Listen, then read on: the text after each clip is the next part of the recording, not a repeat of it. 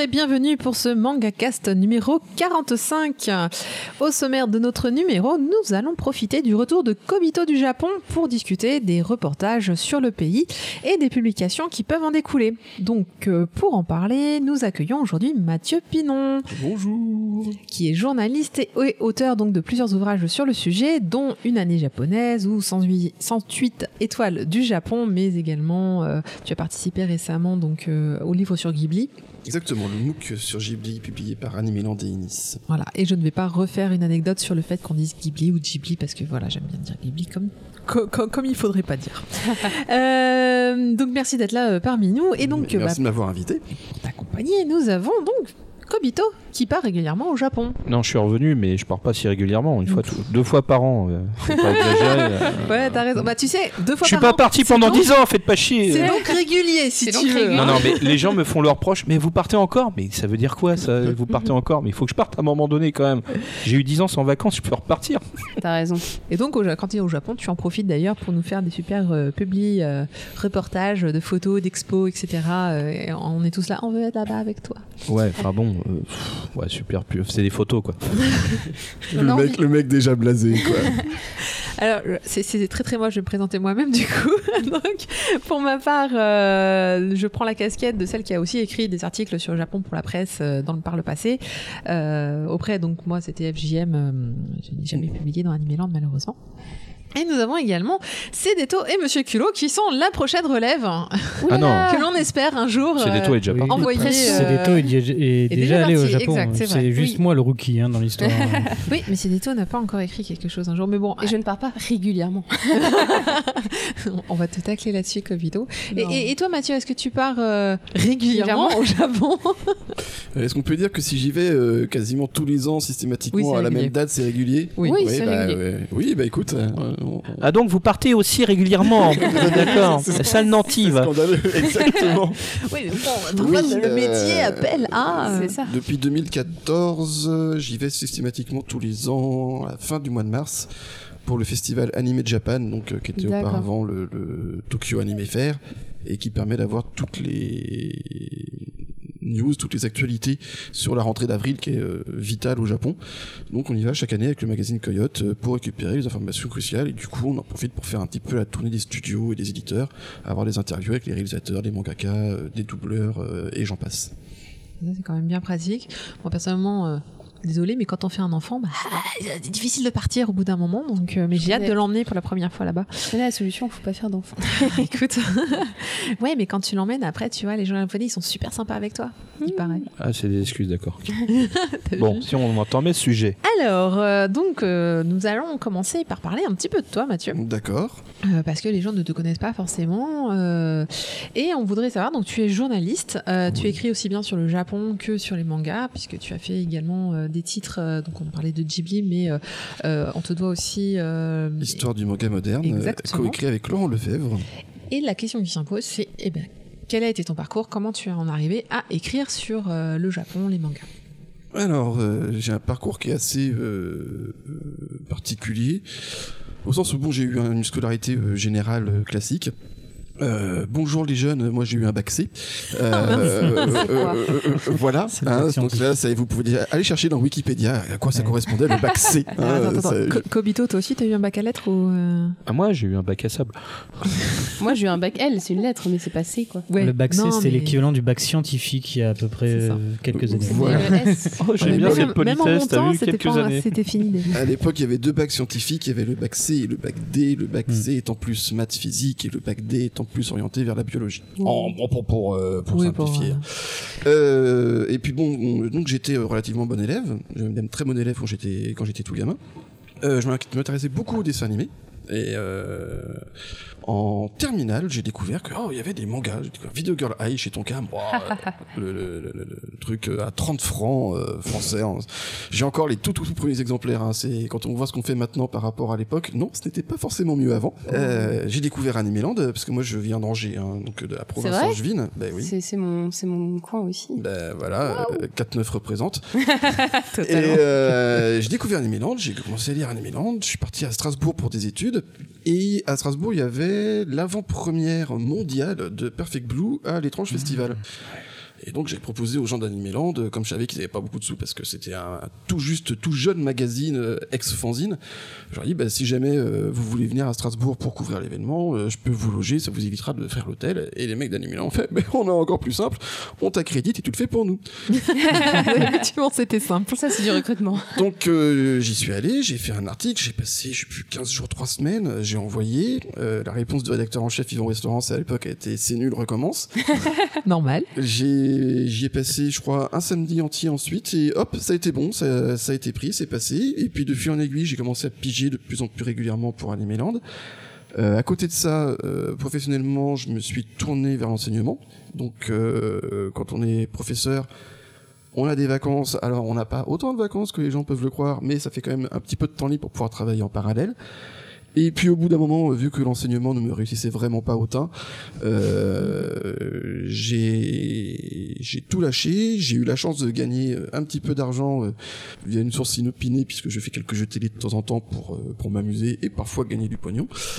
Et euh, avec la somme que j'avais, je pouvais prendre un risque, euh, à savoir bah, tenter de partir au Japon et faire un bouquin par rapport à ça. J'avais de quoi le financer, mais si ça se plantait, bah, c'était mort. Et donc euh, j'ai tenté l'aventure et c'est depuis donc 2004, ouais, 2013, 2014 que je suis vraiment complètement à mon compte. Et donc ce livre-là, c'était lequel euh C'était euh, Histoire du manga moderne. Il a fallu passer par du crowdfunding parce que donc j'ai pu financer toute la recherche, documentation à mes frais. Donc le voyage au Japon, c'est moi qui me le suis payé. les visites dans les musées, je me les suis payés. C'est très rigolo d'ailleurs parce que des fois les le staff du musée venait me parler pour savoir exactement ce que je voulais faire. Et quand ils comprenaient que je venais pour le boulot, ils me remboursaient mon billet d'entrée et j'allais voir une visite privée. C'était très très amusant. Le Japon. le Japon. Et euh, donc pour Histoire du manga moderne, j'avais financé mon voyage, mais par contre pour pouvoir le produire, l'éditer, euh, l'éditeur que j'avais contacté, qui était le seul à avoir pas refusé, qui était Inis, m'avait demandé de passer par un financement participatif. Donc pour le premier, il y a eu un financement participatif, et ensuite, comme ça, ça, a bien fonctionné, avec Inis, euh, bah, je travaille maintenant comme auteur, euh, il n'y a plus besoin de passer par le financement participatif, c'est le, schéma classique. D'accord. Alors j'ai une toute petite question par rapport mm. à, ce parcours-là, euh, parce qu'à l'époque, on a eu beaucoup de financement participatif par rapport, il y a des éditeurs qui sont lancés là-dedans, etc. Mm. Et moi, la critique que j'avais à l'école, à l'époque, c'était de dire, mais votre livre est déjà fini, pourquoi vous faites un financement participatif maintenant alors que j'ai l'impression que même s'il n'y avait pas eu, vous l'auriez sorti quand même. On, aurait dit que c'était des précommandes. Euh, toi, dans, dans t'étais plutôt comment? C'était tout était, t'avais tout travaillé, tout était fait au moment où tu as lancé le, financement participatif? Alors, ou en fait non, pas du tout. Fallait justement ça pour savoir si tu y allais. Toute la documentation était là. Euh, le financement participatif permettait vraiment concrètement de faire le bouquin. Euh, également entre guillemets de payer les auteurs parce que euh, même si euh, alors il y a un principe quand on est auteur qui est le principe du minimum garanti. C'est-à-dire qu'avec l'éditeur quand on signe pour le livre l'éditeur dit voilà je te donne tant. Quoi qu'il arrive cette somme est acquise elle est à toi. Ensuite on part sur le pourcentage de vente enfin le pourcentage de droit d'auteur. Donc pour tant un exemplaire rapporte tant d'euros à l'auteur. On fait la droite. Si on franchit le seuil tout ce qui est au-dessus, l'éditeur va le donner ensuite à l'auteur. Si on ne le franchit pas, c'est pas l'auteur qui va rembourser l'éditeur, c'est pour lui. Bah déjà cette somme-là, il fallait pouvoir l'avoir. D'accord. Donc c'est vraiment euh, des choses comme ça. Le livre n'était pas prêt. Enfin, il y avait tout qui était en stock. On avait toute l'idée de, maquette, mais il a fallu le rédiger, le maqueter. Euh, comme le financement participatif, ça nous a permis même d'augmenter le nombre de pages par rapport au projet qu'on avait à la base. Donc euh, c'est pas pour rien qu'on l'a qu'on l'a fait. Ça a vraiment façonné complètement le bouquin. D'accord. Non, donc c'est vrai que c'était intéressant. Euh, j'ai un, souvenir de, ton financement participatif. Il me semble que je l'ai vu passer effectivement. Euh, et à l'époque, vous montriez quelques pages déjà. Mais euh, je, je, crois pas que tu vois, étais dans ma critique de vraiment de me dire, Ross, mais c'est déjà fait. Et quand on voit les pages qui étaient présentées sur le site et quand on voit le résultat final, c'est complètement différent. D'accord. Parce qu'on a pu se payer une maquettiste compétente et qui a fait un boulot exceptionnel par rapport à ce que nous, on était vaguement capable de faire. D'accord. Donc, euh, pardon pour le petit euh, ange qui passe. Pourquoi vous me regardez moi C'est pas du tout parce que. Mais, parce que car tu es angélique, tu ah, sais D'accord. Regarde. Euh, donc c'est bien parce qu'aujourd'hui, donc tu te considères comme journaliste. Alors attention, la question piège. Journaliste, carte de presse, est-ce que c'est forcément lié euh, Alors, on peut être journaliste sans avoir une carte de presse. Mhm. on ne peut pas avoir de carte de presse sans être journaliste. Quelle belle vérité. C'est, euh, il y a des, il y a des conditions techniques. Euh, alors c'est du genre, il faut qu'il y ait minimum 50% de ses revenus qui soient assurés par ce qu'on a fait euh, comme publication journalistique pour pouvoir être considéré comme quelqu'un étant un journaliste et avoir le droit de prétendre à la carte de presse qui n'est pas systématiquement euh, distribuée. Et par exemple, est-ce que les livres que tu sors, c'est considéré comme de la publication journalistique? Non. Alors voilà, c'est c'est plutôt les piges dans les magazines. C'est plutôt les piges dans les magazines, exactement. Et euh, à l'heure actuelle, c'est pas forcément ça qui te permet d'avoir 50% de ton revenu. Ouais. non, ça c'est clair. C'est la crise. Euh, pour ce qui est des livres, c'est particulier parce que euh, wow, euh, Inis, la maison d'édition, euh, voulait faire ce qu'on appelle des MOOC. Donc euh, MOOC, c'est la contraction de magazine et de book. Euh, c'est le cas de, de Ghibli, par exemple. Ghibli, ce n'est pas un artbook, c'est un MOOC. je, sens que, je, sens que, tu as écouté ma dernière émission. Ah, qu'est-ce que j'ai, qu'est-ce que j'ai pu rire. et donc le principe, c'est que ce soit plus élaboré qu'un magazine enfin plus euh, plus costaud qu'on puisse regarder dans sa bibliothèque mais plus fun qu'un livre avec un peu plus d'images euh, du visuel etc et euh, il y avait un magazine qui s'appelle Japan Lifestyle qui était dans la société qui édite Animeland euh, qui à la base se voulait majoritairement féminin et axé sur le Japon, donc parler de la culture japonaise sans systématiquement passer par la case manga, animé, jeux vidéo, etc., etc. Et moi, j'avais vraiment envie justement d'ouvrir le champ, de sortir de ça. Et donc, quand j'ai proposé le, projet de 108 étoiles du Japon, euh, la maison bah, on va essayer de faire un MOOC pour pouvoir à la fois le vendre en librairie et en kiosque. Ah, d'accord. Voilà. L'idée, c'est d'hybrider pour multiplier les points de vente. Donc là, du coup, euh, je sais pas s'il y a une, une, législation spécifique sur le MOOC par rapport euh, à la distinction entre livre et euh, magazine est, bien faite. Euh, je ne sais pas comment ça serait considéré. Donc c'est un petit peu flou par rapport à ces cas bien particuliers. Mais du coup, je comprends mieux le format parce qu'il me, il me donnait la pression. des fois, j'avais, enfin, surtout quand on voit les visuels. Mais pour pour Ghibli, c'était pareil. Quand je voyais les visuels sur Internet, je m'imaginais un format A5 ou un truc comme ça. Et quand on voit l'objet en vrai, on fait tiens, c'est un peu plus grand. Mmh. Et pareil pour l'épaisseur qui me donnait une impression de tiens, c'est un peu l'entre-deux. C'est pas un format habituel. Du coup, le, la réflexion MOOC me semble beaucoup plus logique d'un coup. Oui, c'est vrai que, enfin, pour le coup, ça rentre vraiment pile poil dans la, dans ce que tu décris. Euh, alors moi, c'était l'inverse. Hein, mais encore une fois, si vous écoutez la dernière émission du Mangakas où je, je, je parle un petit peu du MOOC de Ghibli, euh, j'expliquais que moi, comme la couverture était magnifique, etc., je m'attendais plus à un côté artbook. Mm. Et quand on le voit et quand on voit surtout le contenu, on se rapproche tellement des, euh, des new type de l'époque. Mm. Euh, pour ceux qui ont connu les magazines japonais, où effectivement, euh, la, le, enfin, le graphisme et les images sont aussi, aussi importantes finalement que le texte. Euh, et il y, y a, encore un autre point à prendre en compte, c'est également euh, la durée de vie de l'ouvrage au sens où un artbook, euh, quand on l'aura, c'est bon, il est valable à vie. C'est les illustrations, peut-être qu'elles prennent, un petit peu d'âge après par rapport aux évolutions technologiques, etc. Mais ça sera, ça marque bien un instant. Euh, les magazines comme ça, enfin les MOOC, pardon, euh, comme ça, ils sont marqués par rapport à un instant. Le MOOC Ghibli, dans 10 ou 15 ans, il sera peut-être complètement caduque parce qu'il y aura eu d'autres productions qui seront arrivées en cours de route. Il y aura peut-être finalement eu une relève qu'on attend toujours euh, pour reprendre les rênes. Donc on ne sait pas. C'est marqué par rapport à c'est quelque chose de 2017. Euh, déjà, moi, rien que le 108 étoiles du Japon, je l'ai écrit avant les Jeux. Il est sorti avant les Jeux Olympiques. Et il y a beaucoup de sportifs qui sont cités qui ont participé aux Jeux Olympiques. Donc ça, par exemple, c'est pas dans leur palmarès. Mm. Euh, ce qui fait que même si on pourra les relire un peu plus tard, il y a quand même des informations qui sont valables ad vitam aeternam, qui sont quand même marquées par une époque. D'accord. Mais euh, alors c'est drôle parce que je vais juste revenir sur ton parcours un, petit instant. Euh, j'ai eu sensiblement le même. Alors oui, moi aussi j'ai fait un bac S. Euh, et effectivement, l'opportunité d'écrire sur le Japon est venue euh, est venue après mes études parce que euh, à l'époque FJM cherchait euh, mhm. à se renouveler sur certains, voulait aussi faire quelque chose un peu comme Japan Lifestyle qui était alors qui n'existait pas à l'époque, qui était plus pour les filles et donc dedans on avait mis une enfin on avait mis une chronique Japon. moi j'avais écrit dans Otaku aussi et, Manga Spirit. Enfin bon, cette lignée-là de magazine. Et euh, comment dirais-je? On, avait, euh, voilà, je suis entrée facilement dans le entre dans le métier. Je suis restée plusieurs années dedans. Euh, moi, j'en suis sortie et est-ce qu'aujourd'hui c'est aussi facile? Alors c'est vrai qu'on voit déjà les youtubeurs, les blogueurs, donc on a l'impression qu'aujourd'hui tout le monde veut faire de la création autour, euh, autour bon, bah, que ce soit les animés, les mangas, le Japon. Euh, tout le monde se met à écrire, tout le monde se met à faire du contenu. Euh, mais est-ce qu'aujourd'hui on pourrait encore, que ce soit dans les magazines ou autres, se dire tiens tu vas pouvoir devenir journaliste spécialisé dans ce domaine-là? Est-ce que c'est aussi facile aujourd'hui? Euh, c'est vaste, c'est difficile comme question. euh... Je peux te la resserrer. Non, non, non, non, mais c'est. Euh...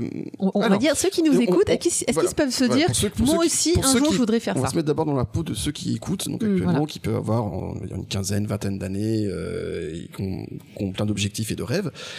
Euh, déjà, il faut de la persévérance, voilà, parce que c'est difficile. Enfin, ça se fait pas comme ça. C'est, il suffit pas de dire ah les personnages ils sont trop beaux, euh, puis l'histoire elle est trop chouette. Euh, il faut déjà réussir à comprendre pourquoi soi-même on apprécie telle série. C'est vraiment ce bon ok j'aime d'accord mais pourquoi? Parce que gna gna gna gna, Ouais. et puis après chercher à voir un petit peu plus loin quelles sont les scènes qui m'ont particulièrement surpris etc euh, et surtout ne pas avoir enfin ne pas avoir peur fouiller dans ce qui a été fait auparavant Aujourd'hui, il y en a plein qui veulent parler des dessins animés qui sont contemporains, qui sont modernes, c'est chouette. Des, tout nouveaux mangas qui sortent, c'est très chouette. Mais si t'as pas lu euh, ce qui est sorti auparavant, qui sont les grands classiques, tu peux pas savoir si éventuellement c'est inspiré, voire repompé. Euh, tu peux pas saisir les références, qu'elles soient graphiques, scénaristiques. Donc, euh, bah ça, euh, il faut lire, faut lire, faut lire, faut regarder, faut regarder. Dit comme ça, ça peut être du boulot, c'est aussi du plaisir, mais il faut vraiment déjà réussir à se faire une sacrée base. Ensuite, la chance que toute cette jeune génération a, c'est la, la, multiplicité de formats sur lesquels elle peut mm. s'exprimer. Il y a le podcast, euh, il y a YouTube, euh, on peut faire son blog. Euh, c'est très chouette. Maintenant, il faut réussir à savoir se démarquer parce que si on fait ça tout seul, c'est difficile. Et si on veut faire ça avec plusieurs personnes, ben, il faut avoir des compétences. je sais à l'heure actuelle que tant chez Animeland que chez Coyote, euh, on est preneur de on est preneur de pigistes. Il y a vraiment c'est recherche désespérée de pigistes. Seulement, ben, c'est pas facile à faire d'écrire. Faut faire un plan, faut savoir respecter un nombre de calibres, faut savoir garder la ligne éditoriale qui est demandée. Puis l'écriture sur un blog, c'est pas la même chose que l'écriture dans un magazine et euh, il y a des critères particuliers. On lit pas de la même façon un site qu'on lit un magazine. Donc, euh. Complètement. Et puis ne serait-ce que le simple calibre. Voilà, mm. sur son blog, on peut écrire aussi longtemps qu'on veut. Là, on est limité par le nombre de pages, de caractères qui ont été fournis par le le rédacteur en chef. Euh, il y a ça à prendre en compte, vraiment. Et puis euh, bah, la persévérance, parce que euh, il y a plein qui disent ouais c'est quelque chose que j'aime beaucoup, ça va être cool, mais bah, c'est pas Japan Expo quoi. C'est vraiment du boulot, du boulot, du boulot. et il faut savoir faire taire le fan au fond de soi. Ah, ça Je suis d'accord. Ça, m'est arrivé à plusieurs reprises de rencontrer des, personnes pour qui j'ai le plus grand respect artistiquement parlant. Et euh, non, je suis là pour les interviewer. Donc je fais le boulot à la fin. Après, en fonction de comment ça s'est passé, on peut voir. Mais dans ta tête, tu cours, les mains au-dessus de ta tête, sans vous. C'est ça. Ah, le, fanboy au fond du cerveau, il est, wow, il, il, il, te fait les triples loots. Euh, euh, bah, pour, nous qui, interviewons essentiellement à Japan Expo, euh, c'est vrai qu'on a eu plusieurs auteurs, enfin, Kobito un, un, petit peu plus en dehors, mais on a eu des. Ouais, moi aussi, quand j'ai eu des auteurs. ma première interview d'artiste de, japonais, c'était, c'est toujours d'ailleurs ma mangaka favorite, c'était l'auteur de Vampire Miu. Et euh, quand elle est venue en 99 euh, à Cartonnis de Brest, ouais, non, je me. Oula Comment vous dire que euh, j'avais un fanzine à son nom, enfin bon, j'étais cosplayer en Miu, enfin, j'avais la totale, et j'ai dû rester hyper stoïque à l'époque pour, faire mon, pour faire mon truc, mon job. Mais bon, t'arrives cosplayer déjà, fait, bon, alors, comment, vous expliquer la situation très neutre. mais, mais effectivement, c'est les, les gens qui sont passionnés, alors ils feront un, feront un bon boulot. enfin, je veux dire, dans le sens euh, bien sûr, que vaut mieux quelqu'un qui soit passionné qui parle de manga plutôt que le professionnel qui n'est qui n'est pas spécialement fan et qui c'est son juste son travail. On sent quand même une, nette différence. Là, où je te, le, pourquoi je te posais la question sur est-ce que c'est facile aujourd'hui, c'est parce que c'est vrai que nous ça a été des opportunités, mais c'était des opportunités. À une époque où on était très peu nombreux et effectivement il n'y avait pas de support autre que le fanzina et le et les magazines presse, internet n'existant pas, euh, ce qui fait que euh, les opportunités étaient beaucoup plus nombreuses qu'aujourd'hui et on pouvait vraiment se, se spécialiser, s'améliorer euh, assez rapidement euh, moi, j'ai vraiment euh, commencé euh, très, enfin, j'ai commencé euh, toute petite pigiste et puis j'ai fini rédac chef d'un truc et ça s'est fait parce que ouais, j'ai bossé, j'ai vraiment retravailler tous mes articles pendant des mois et, des mois, enfin sérieusement. Alors c'est drôle parce qu'aujourd'hui, par contre, euh, moi qui n'écris plus que sur Internet, je ne retrouve plus ce que je suis capable de faire en mmh. termes d'écriture. Je ne sais pas si toi tu écris, est-ce que tu écris sur le, on va dire, plus facilement sur d'autres supports ou tu, tu te concentres uniquement sur du papier? J'écris sur d'autres supports. je fais en sorte de varier.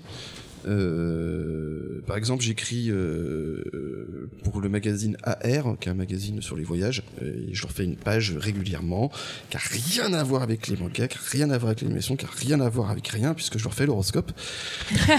euh, et, euh, c'est vraiment, et je me marre. Hein, c'est le, but du jeu, c'est de faire un, horoscope débile et rigolo. Hein, tout le monde, personne n'est dupe.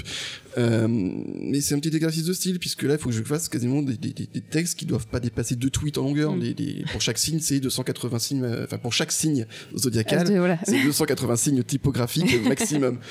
Euh, j'écris pour internet, j'écris pour animante.com, j'ai des euh, news régulières dans diverses catégories où justement je suis pas limité en taille, même si on me demande généralement de faire plus court parce que je tendance à souvent un petit peu trop euh, euh m'épandre. Et pour revenir vraiment à la question de tout à l'heure sur pour les jeunes, mm. il faut de la rigueur aussi, vraiment de la rigueur, de la rigueur, de la rigueur. C'est-à-dire qu'une fois qu'on qu'on réussit à s'installer petit à petit, toujours, toujours, toujours être présent, rendre ses articles à temps systématiquement, parce que ça, c'est pas possible. Quelqu'un qui rend ses articles à temps et qui écrit pas forcément, qui a pas un style magnifique, sera toujours privilégié à une belle plume, mais qui n'en a rien à foutre. Euh, qui rentre toujours trop tard. Euh, voilà. Parce que derrière, bah, il y a des magazines qu'il faut sortir, faut penser, faut toujours penser au lecteur, toujours, toujours penser au lecteur du magazine, hein, s'entend bien. Toujours se mettre à la place, moi, c'est ce que je fais, je me mets toujours à la place de celui qui va claquer 7 euros dans Animeland ou dans Coyote. C'est le prix d'un manga quasiment. Donc, euh, il y a toujours ça qu'à prendre en compte. Pensez au maquettiste qui va devoir euh, bosser à la dernière minute pour euh, rentrer le texte. voilà, moi quand j'ai commencé, j'envoyais des fichiers, euh, je me souviens très bien, je commençais, j'ai envoyé des fichiers .doc, on m'a demandé de les envoyer en .rtf parce que c'était plus pratique ah. pour les Mac. et puis après, je suis venu à la rédaction, j'ai vu comment ça fonctionnait, c'est toute une chaîne. oui, voir aussi au-delà de rédiger. l'écriture c'est bien mais c'est une phase dans la production d'un article ou d'un livre et pensez à ceux qui sont en amont et ceux qui sont en aval et enfin euh, le milieu du journalisme, on n'était pas beaucoup au début, on n'est toujours pas forcément super nombreux. Il y en a plein qui font ça en franc-tireur parce que ça les amuse. Euh, ils sont à Japan Expo entre copains, ils ont une caméra, euh, on va faire un reportage ça pète pas plus haut que ça et jamais se prétendront journaliste. mais le petit sérail est pas très nombreux et on est toujours content quand il y a des petits jeunes qui arrivent. ça se voit systématiquement, que ce soit pendant les événements comme Japan Expo dans la salle presse, ou euh, que ce soit dans les soirées des éditeurs. Il euh, y en a qu'on peut voir au début, puis trois quatre fois qu'on finit par voir leur tête, on fait quand même, euh, qui es-tu? Puis on discute et dans 99% des cas, on est venu là par passion. Donc on a déjà au moins ce, ce point commun là. Ce point commun qui fait que, allez, on devrait bien s'entendre. Alors on va, on va un peu parler justement des, éditions Inis, puisque tu parlais de ceux qui étaient avant et après un peu le travail de, de reportage. alors juste, juste avant, dans les petits nouveaux, il y en a un petit nouveau là qui est chez Animeland. Euh, alors je sais pas si c'est nouveau nouveau, euh, qui est sur Twitter, euh, qui s'appelle Meloku et qui écrit divinement bien. Je vous invite à lire, lire un peu ses articles parce que j'avoue que dans tu vois dans la veine où je me dis putain il y a des gens qui sont capables d'écrire comme ça. Moi à chaque fois je me dis bon bah on va revoir un peu le niveau de mon exigence. ah oui, il, faut jamais se, faut jamais jamais jamais se reposer, toujours se dire qu'on peut faire mieux. Hmm. Et un autre truc, alors ça par contre maintenant que moi je suis à mon compte et que c'est vraiment mon, mon gagne-pain, euh, écrire tous les jours, hein. c'est comme les gammes d'un pianiste. Alors il y a des fois, euh, si je fais pas mes 3000 signes par jour minimum, je suis pas content. Alors ça peut être pour tout et pour n'importe quoi, puis il y a trois fois, mais il y a des fois même, je fais 3000 signes euh, pour un bouquin qui me serviront jamais parce que c'est de la merde. mais je les aurais fait. Je me suis forcé à faire les 3000 signes sur la journée parce qu'il faut, il faut les tomber, il faut les tomber. Alors, bon, bah, il y a des jours on est inspiré, on en fait 12 000, c'est divin. D'autres jours, on en fait 3 000 qui sont pourris, qui serviront jamais. Mais euh, ah, tu peux faire 12, 000 signes de merde aussi. Euh. c'est plus rare généralement. mais tu te sens inspiré, tu t'es dit, ah, je vais vraiment écrire de la merde. Ouais, donc vraiment, généralement, quand, tu fais de la merde, toi-même tu te rends compte, t'es pas. tu le sais, moi je suis capable d'écrire deux pages et à la fin de me dire, bon, bah on est fois, on recommence, hein, voilà.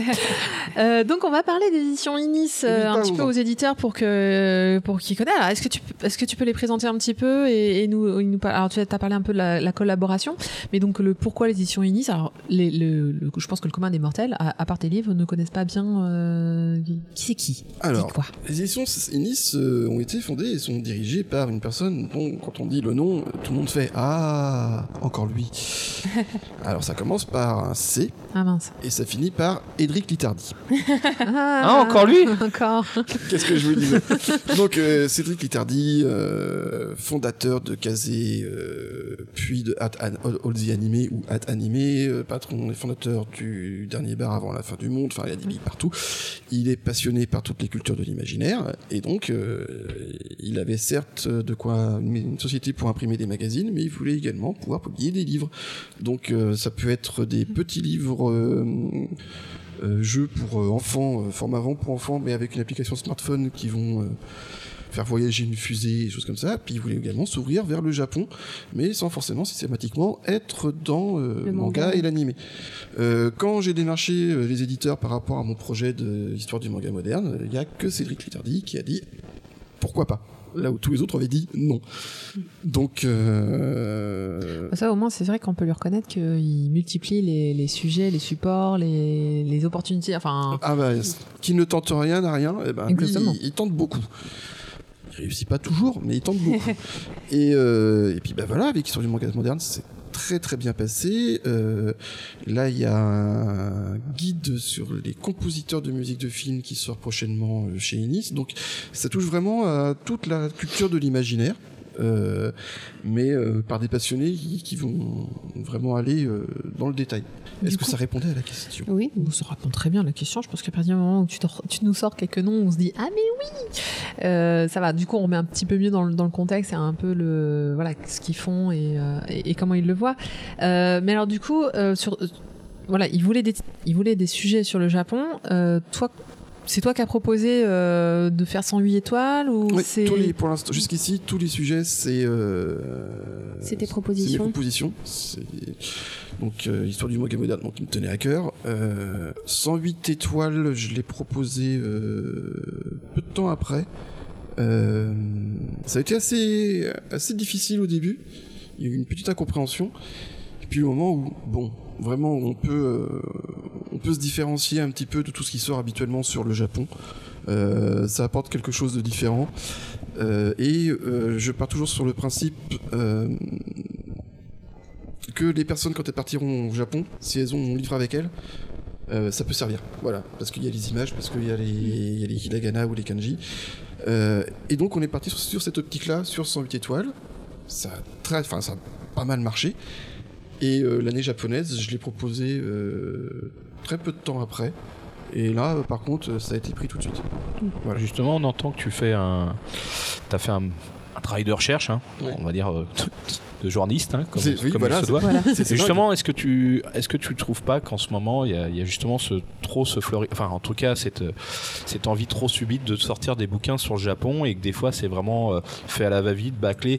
Qu'est-ce qu'est-ce que dans ton esprit à toi tu t'es dit quand tu as commencé à écrire ces bouquins-là en disant il faut que ça soit le plus complet ou c'est juste pour le cash euh, Voilà, c'est tu vois, c'est est-ce que est-ce que tu t'es senti l'envie de t'investir assez pour faire des, des recherches approfondies, des explications assez complètes vis-à-vis des autres publications qui des fois sont juste des, euh, des faux articles pour mmh. moi, genre ah bah tiens le Japon c'est trop cool, il y a des chats. Donc voilà. Euh, euh, les 108 étoiles et une année au Japon même maintenant, mais 108 étoiles, vraiment, je me souviendrai toujours le moment où j'ai eu l'idée.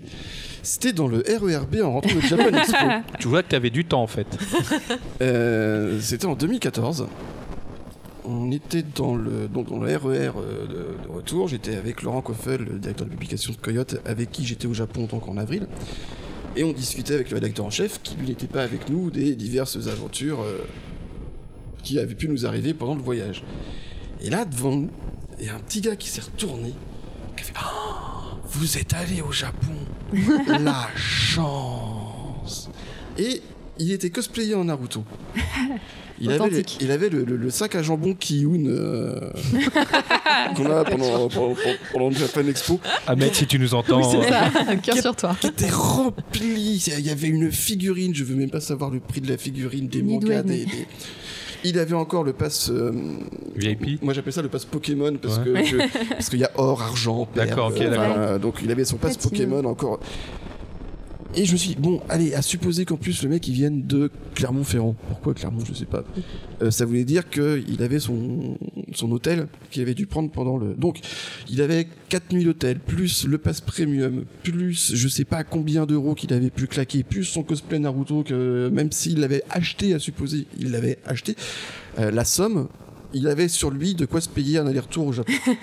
il ne le savait pas. Voilà. Quelle chance Et donc, après, tu fais, bah écoute, euh, la même somme, ça peut représenter avec grosso modo une semaine au Japon. Donc tu te prives deux fois de Japan Expo, donc de 3-4 jours, de Japan Expo pour avoir 8 jours au Japon, mais tous les deux ans. Alors, déjà, j'ai potassé. Alors pourquoi? Parce qu'en fait, ils vont se faire Ah, la chance, la chance, tu l'as aussi. Il suffit juste de savoir où tu investis. J'ai fait Pourquoi est-ce qu'il ne devrait pas y aller? Ah, peut-être parce qu'il a peur. Peut-être parce que le Japon dont il rêve, c'est le Japon qui est dans Japan Expo, mais que le vrai Japon, il va pas le connaître. Qu'est-ce que je peux faire en sorte Comment je peux faire pour qu'il ait envie de connaître le vrai Japon? Par quoi est-ce que je peux passer? Donc la pop culture, etc., etc. Euh, il y avait ça. Et puis surtout, également à Japan Expo, euh, j'ai pensé aux parents les parents qu'on voit abandonnés euh, contre les palissades, euh, en train d'attendre, euh, de, feuilleter éventuellement un manga que leur gamin a acheté parce que lui est parti acheter les, les, mêmes des concerts de Jason Bieber. Voilà, ceux-là, ceux, qui sont en train de faire la queue pour acheter les takoyaki pendant que Fiston il attend d'avoir une dédicace du jour du grenier. Enfin, et qui en fait, le Japon, ils ont envie de le connaître mais ils ont rien à foutre des mangas, des dessins animés, euh, parce que ça, ça leur parle pas. Puis c'est quoi la seule autre branche qu'on a pour parler du Japon à l'heure actuelle en France? Les sushis, les kimonos, l'art du thé, enfin tout ce qu'il y a euh, au moins trois siècles. Et il y en a qui veulent connaître le Japon contemporain sans passer par le Japon traditionnel, ni passer forcément par... Euh, du coup, euh, l'idée de 108 étoiles du Japon est arrivée toute seule. Voilà. Qu'est-ce qu'on a en commun avec si un Japonais qui vit en France, qu'on lui montre la, gueule de Jean-Pierre Foucault, il va pas du tout savoir qui c'est. Et eh ben si moi je montre la gueule du Jean-Pierre Foucault japonais à quelqu'un qui vient à Japan Expo, est-ce qu'il va le reconnaître? Je crois pas. Je pense pas. Non. Voilà. Sacrée soirée quand même. oui, oui, oui. Et, et, donc c'est vraiment ça. Et la majorité des Japonais qui prennent le bouquin l'adorent parce que ils disent personne au Japon n'aurait pensé à faire ça. Et pour le coup, on, a, retrouve exactement la même dynamique avec une année japonaise qui cette fois est sur les saisons où tu vas parler euh, de euh, euh, des, des, événements qu'il va y avoir à chaque saison, des choses habituelles que les Japonais voient parce que encore une fois le japonais, enfin le Japon est très saisonnier. c'est vraiment marqué. Ah, ils adorent les rendez-vous réguliers. Hein, c'est ça. Moi j'adore ça aussi.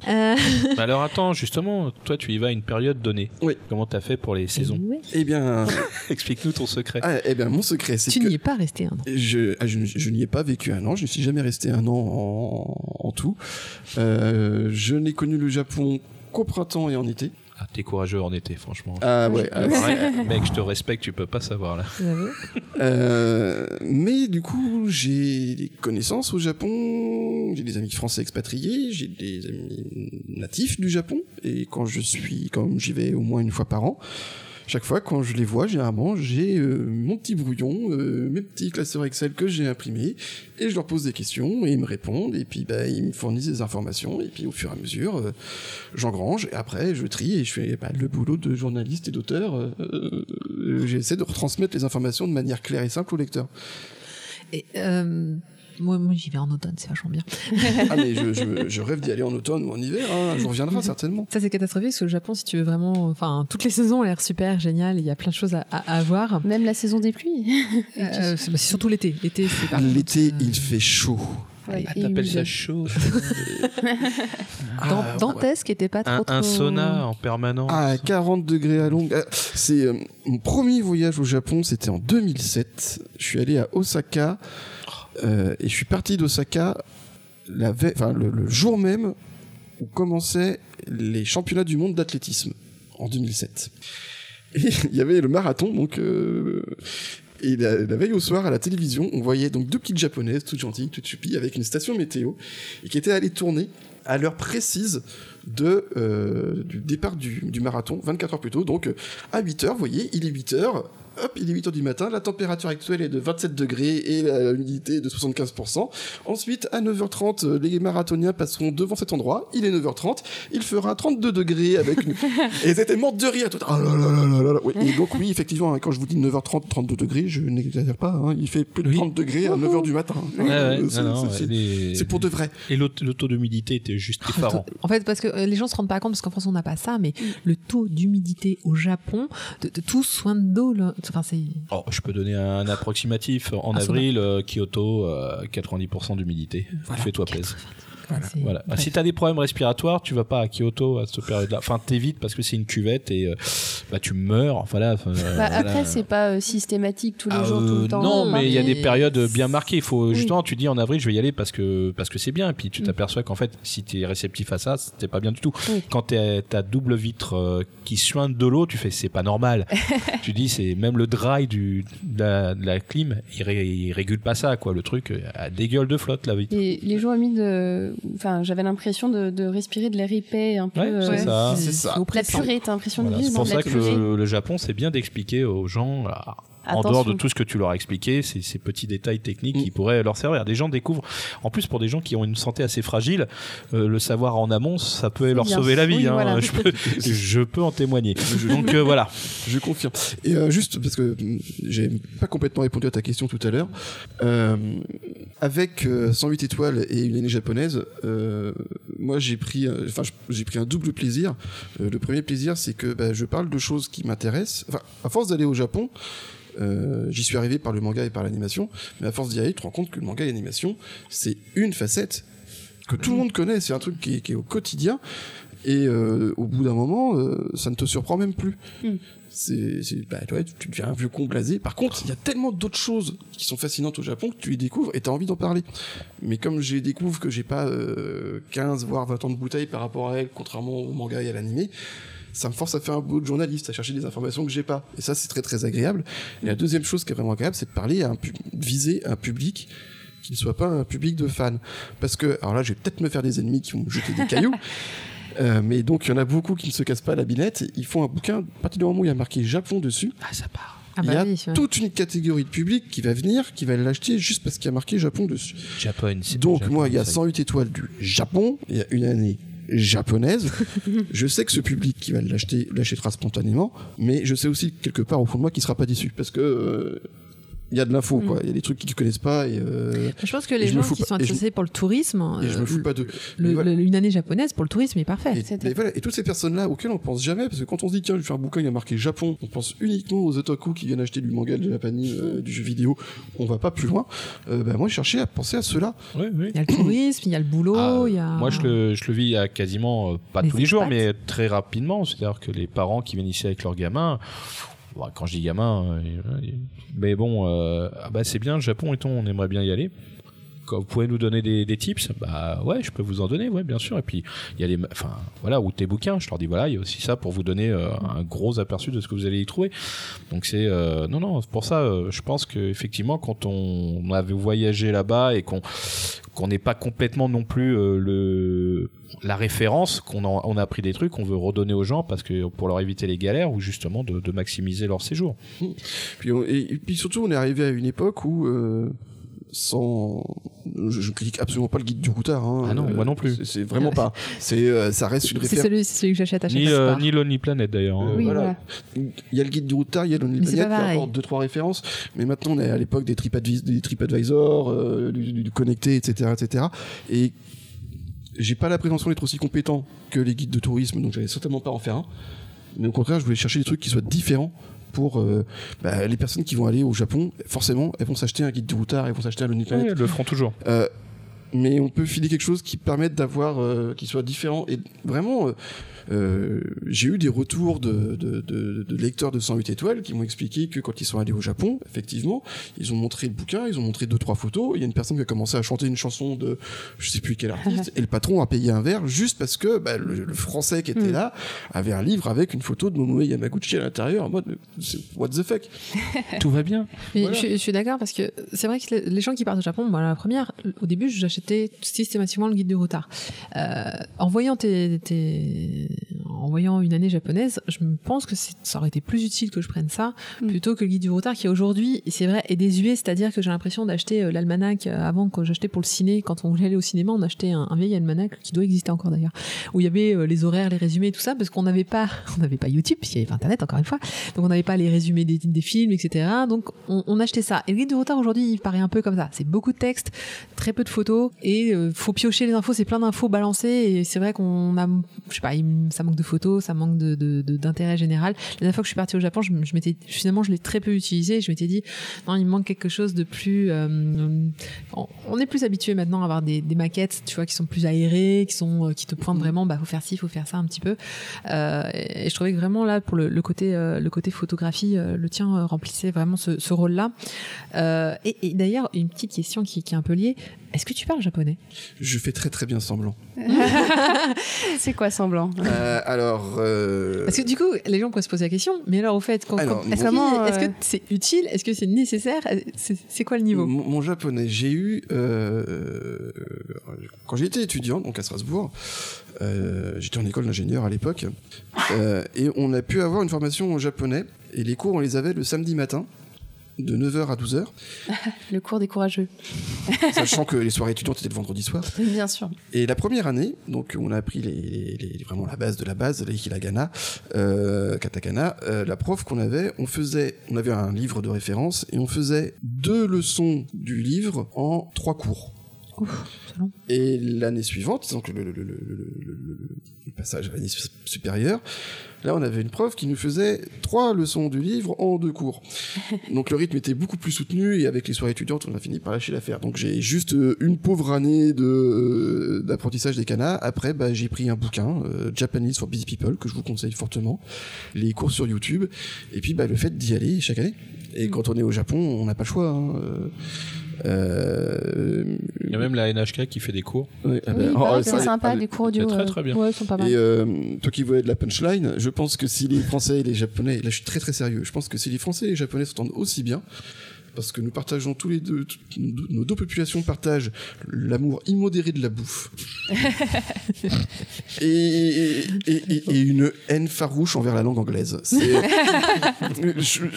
n'y a que les Japonais qui parlent encore plus mal anglais que nous sur cette terre, quoi. C'est catastrophique. Donc si tu parles pas japonais au Japon, c'est le caca. Donc bah t'apprends des. très bien anglais. Hein. Donc tu apprends les trucs tout bêtes, euh, de quelle heure à quelle heure, euh, à quelle heure part le train. Euh, mm. Est-ce que je pourrais avoir trois euh, trois pommes s'il vous plaît, enfin super basique, plus toutes les formulations de politesse quand on rencontre les japonais. Donc au début, quand je les rencontre, il y a pas de problème. Hajime Matichite, Yoshiko Negaishimasu. Euh, Deux bières s'il vous plaît. Voilà, ça, ça, passe super bien. Ah bah, ah bah ça oui. Ça, ça, ah, Bilu Futatsu. ah, Bilu Futatsu. ça, tu, peux pas faire autrement. Tu sais, je te parlais du boulot comme quoi. Et, euh, et mais très très vite, les interlocuteurs en face ont bien conscience qu'il faut qu'il y ait un interprète pour pouvoir euh, poser, des questions, comprendre et poser des questions complexes. Je, peux, je suis même pas capable d'avoir une conversation particulièrement développée dans un bar. Ça peut se faire, hein, mais ça, ça ira jamais très très très loin. D'accord. Non, mais c'est intéressant de savoir que donc on peut faire, on, peut se spécialiser, on peut faire des publications euh, sans forcément maîtriser euh, à un très haut niveau euh, la langue. Maintenant, t'es comme moi ou comme beaucoup autour de cette table, on a les gros basiques mhm. et on sait effectivement lancer lancer l'amorce. Peut-être pas faire la conversation soutenue intégrale, mais bon par contre lire, je suis désolée, mais lire pour moi c'est important. Enfin dans le sens où quand tu es au Japon, c'est un peu difficile oui, si tu sais pas lire. C'est obligatoire. C'est au moins les les hiragana, katakana, parce que sinon tu. tu c'est obligatoire. Et alors si vous voulez vous entraîner, je ne saurais trop vous conseiller de faire du karaoké. C'est ah oui. c'est tout bête dit comme ça, mais vraiment, hein, parce que bah, faut lire vite. Donc, il euh, faut reconnaître vite les, les, les, les, symboles et puis du coup les mots qu'on voit souvent revenir, on finit par très très vite les. Plus les chansons pour enfants, il y a les hiragana aussi. Et quand tu restes très longtemps au Japon, tu regardes la télé et tu mets des sous-titres pour sourds et malentendants et euh, ta, vie a changé. ah ben on jamais, on, apprend jamais mieux que quand on est euh, complètement immergé. Ah mais c'est mm. totalement. par, rapport au justement à ta publication, bah, là tu viens de sortir donc une année japonaise, ça, ça, fait quand même un petit. Là, ah ça fait un mois. Ah, ça fait qu'un mois. Il sortait le 4, avril, un mois et demi, tu vois. J'allais dire que c'était un, peu plus. Est-ce que tu es déjà reparti sur un autre sujet? Est-ce que ça va être. Tu continues avec les éditions Inis Alors, je suis sur un autre projet avec les éditions Inis. Euh, Vas-y. Qui... Alors, je, je, peux pas trop trop en parler bah à l'heure actuelle. Non, bah, mais. Non, dis ce que tu peux. Euh... Rien. Non. Ce que je peux en dire. Est-ce qu'il y a le mot Japon dans le titre? Euh... Il y aura. il y aura. Euh, ah. Ce que je peux en dire, c'est que déjà, ça sera pas au format 108 étoiles ou l'année japonaise. On va revenir au format beau livre comme euh, histoire du manga moderne. Ça y est, j'ai le sujet. Donc euh, le Japon ils sont houblons. Euh, du coup, qui, donc, qui contrairement au MOOC, lui est destiné à être vraiment un beau livre qui, qui dure dans la bibliothèque. Je le coécris à nouveau parce que c'est quelque chose qui est relativement lourd. Le truc qu'il y a, c'est que en périphérie de ce livre, il y a deux trois choses qui sont en train de se mettre en place qui n'étaient pas prévues à l'origine, qui vont faire qu'on doit le repousser un petit peu parce que c'est, ça peut être très très beau comme opportunité. Donc c'est encore euh, très très très flou. c'est pas flou du tout. Nous on sait ce qu'on fait, mais on peut pas trop en parler. Euh, et j'ai une autre idée en, tête qui est en train de, germer depuis plusieurs semaines. Euh, j'attends encore un petit peu avant d'en parler avec mon éditeur parce que ben, j'aimerais bien prendre un petit peu des vacances parce que là dernièrement j'ai pas j'ai pas arrêté entre euh, la version remise à jour de l'histoire du manga moderne, enfin entre 108 étoiles, la version remise à jour de l'histoire du manga moderne et une année japonaise, j'ai pas beaucoup soufflé. J'avoue que est-ce qu'on a le droit de parler de Harry alors On peut parler de Harry, oui. J'ai gagné plein de voyages avec Harry, du coup j'aimerais bien pouvoir en profiter un petit C'est vrai Ah bah oui. Dis, aux auditeurs, c'est quoi Voilà, on va faire une, toute petite parenthèse sur Harry, parce que c'est difficile, de t'avoir comme invité de ne pas parler de tes 34, 34 participations au jeu Harry, qui est euh, sur... Qui est un jeu euh, télévisé qui passe juste après des chiffres et des lettres sur France 3, donc vous voyez bien la, catégorie. la ligne euh, et un petit peu avant Question pour un champion, bien dans le... Et bah, je me suis amusé à participer à ce jeu et j'étais relativement bon. J'ai gagné pas mal de fois, donc je me suis fait un petit peu d'argent. Et surtout, euh, j'ai gagné des, des, des, lots en nature comme des voyages. Et donc, j'aimerais pouvoir en profiter un petit peu pendant mon deuxième semestre. Tu nous réveilles, il y avait le Japon dans les voyages Il n'y avait pas le Japon. dommage. T'es tellement passé que ma mère m'a dit Il y a Mathieu Je suis ouais, d'accord, ok. Euh, lequel? Ah, lui Ah, bah oui, je le connais, lui. Euh, mais j'ai notamment, bah, par exemple, une croisière d'une semaine sur le fleuve Sénégal. Moi qui ne ah. suis jamais aller en Amérique du Sud, je vais pouvoir me régaler. Euh, oui, je suis très très nul en géographie. euh, mais donc voilà. Et donc tu as envie de vacances ah bah, Oui, pour pouvoir en profiter un petit peu quand même. Hmm. Tu, tu te vois publier autre chose que le Japon? Autre pays, autre sujet? Une fois qu'il aura fait une semaine ouais, sur la croisière. Ça, non, mais euh, Est-ce qu'un journaliste est capable de, de, de, se passionner pour un sujet et de bah, changer, de se dire tiens. C'est même le principe d'un bon journaliste à la base. Hein. Même euh, moi, je suis journaliste spécialisé au sens où euh, S'il a maintenant comme ça, euh, de but en blanc, demandé de faire un truc sur la filmographie de Godard, je serais bien embêté. Mais en même temps, la filmographie de Godard, ça peut encore se faire. Euh, sur l'élevage des blondes d'Aquitaine dans la région angevine, c'est déjà plus difficile. Mais quand on veut, on peut. Par contre, ça prendra beaucoup, ça prendrait beaucoup plus de temps. Et à l'heure actuelle, j'ai un, un, sujet qui est très très riche. Enfin, c'est une mine, quoi. Le Japon, il y a mm. toujours plein de choses dont on veut parler. Et ben, comme je peux aller assez vite par rapport à ce que je connais déjà sur le, sur le pays et tout ce qu'il peut offrir, j'ai plein d'idées euh, que je veux développer. Donc pour l'instant, je m'en lasse pas. Peut-être qu'un jour, euh, je pourrais très bien faire un truc sur euh, du dessin animé français, sur de la bande dessinée franco-belge, parce qu'il y a une opportunité qui se présente et ça me plairait tout autant. Mais là, à l'heure actuelle, ça me plaît. Donc pourquoi m'arrêter?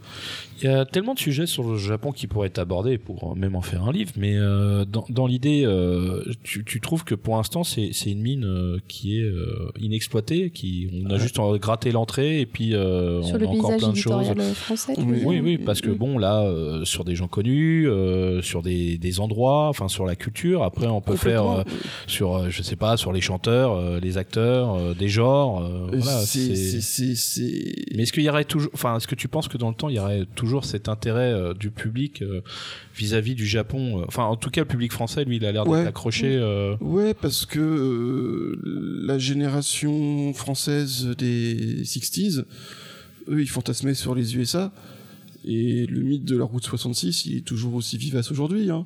Donc je pense que par rapport au Japon, même... Il y aura toujours une nouvelle génération qui voudra savoir, qui faudra s'exprimer de manière différente qu'on avait pu parler à leurs parents. Donc je pense que par rapport au Japon, il n'y a pas de problème. Mais euh, surtout, le Japon, ce qui est formidable, c'est que tu sens que c'est, c'est un peu, bah, en Europe, on a le Royaume-Uni, on a l'Angleterre. En Asie, il y a le Japon. C'est vraiment une île, enfin même l'Irlande. Voilà, en Irlande, ils sont tous rouquins parce que bah, c'est une île, euh, euh, c'est les insulaires, ils se sont croisés, ils se sont recroisés. Au Japon, bah, c'est les, dents de traviole, par exemple. Bah, et il y a des, il y a des rites, ils sont restés enfermés. Enfin, pendant deux siècles, le Japon a été coupé du monde, et donc il y a des rites qui nous nous paraissent totalement absurdes et qui pour eux sont complètement logiques. Et inversement, eux, quand ils viennent en Europe, ils disent euh, qu'est-ce que c'est que cette histoire? Le festival du Chinko. Voilà. Et donc, je pense que ça, rien que pour ça, rien que pour cette incompréhension permanente, ça sera intéressant. Je, je bah, comparé de jeu télé, c'est l'exemple que je cite tout le temps. Quand nous on fait un jeu en France, le but c'est d'avoir un gagnant qu'on va tous féliciter. Au Japon, le but c'est d'avoir un perdant qu'on va tous humilier. on en rit, mais rien que ça, ça prouve qu'il y a vraiment une différence de, de, de, de processus de pensée au sein, même, de, même de la société. On a tous vu ces émissions télé japonaises où effectivement euh, tout, le, tout le long c'est euh, c'est pour, pour faire rire en fait. Ouais. Chez nous, le but c'est de gagner. Au Japon, le but c'est de ne pas perdre. Et, et, et, ça prouve bien qu'il y a beaucoup de, de, de, de, comment dire ça? D'inégalité, d'interférence, de, de, la compréhension de différence entre les deux. Et, et, et bah, c'est ça qui est génial à exploiter. Puisque si c'est différent c'est qu'on comprend c'est qu'on connaît pas ou qu'on ne comprend pas. Et donc on peut apprendre et expliquer. Et on peut encore s'étonner en fait. Ouais. je pense que le public français euh, que ce soit l'ancienne ou la nouvelle génération a un affectif pour le Japon mais est-ce que actuellement ce, ce public qu'on a qui aura a su dépasser euh, justement euh, la vision du Japon à travers les animés où on, on en passera encore à, travers les animés et les mangas pour aller vers le Japon où on pourra s'y intéresser en tant que, que culture et intérêt euh, C'est c'est une question que je me pose en ce moment parce que je peux, on peut pas, je, enfin, je ne peux pas y répondre à l'heure actuelle. Peut-être que certains se prétendent capables, moi non.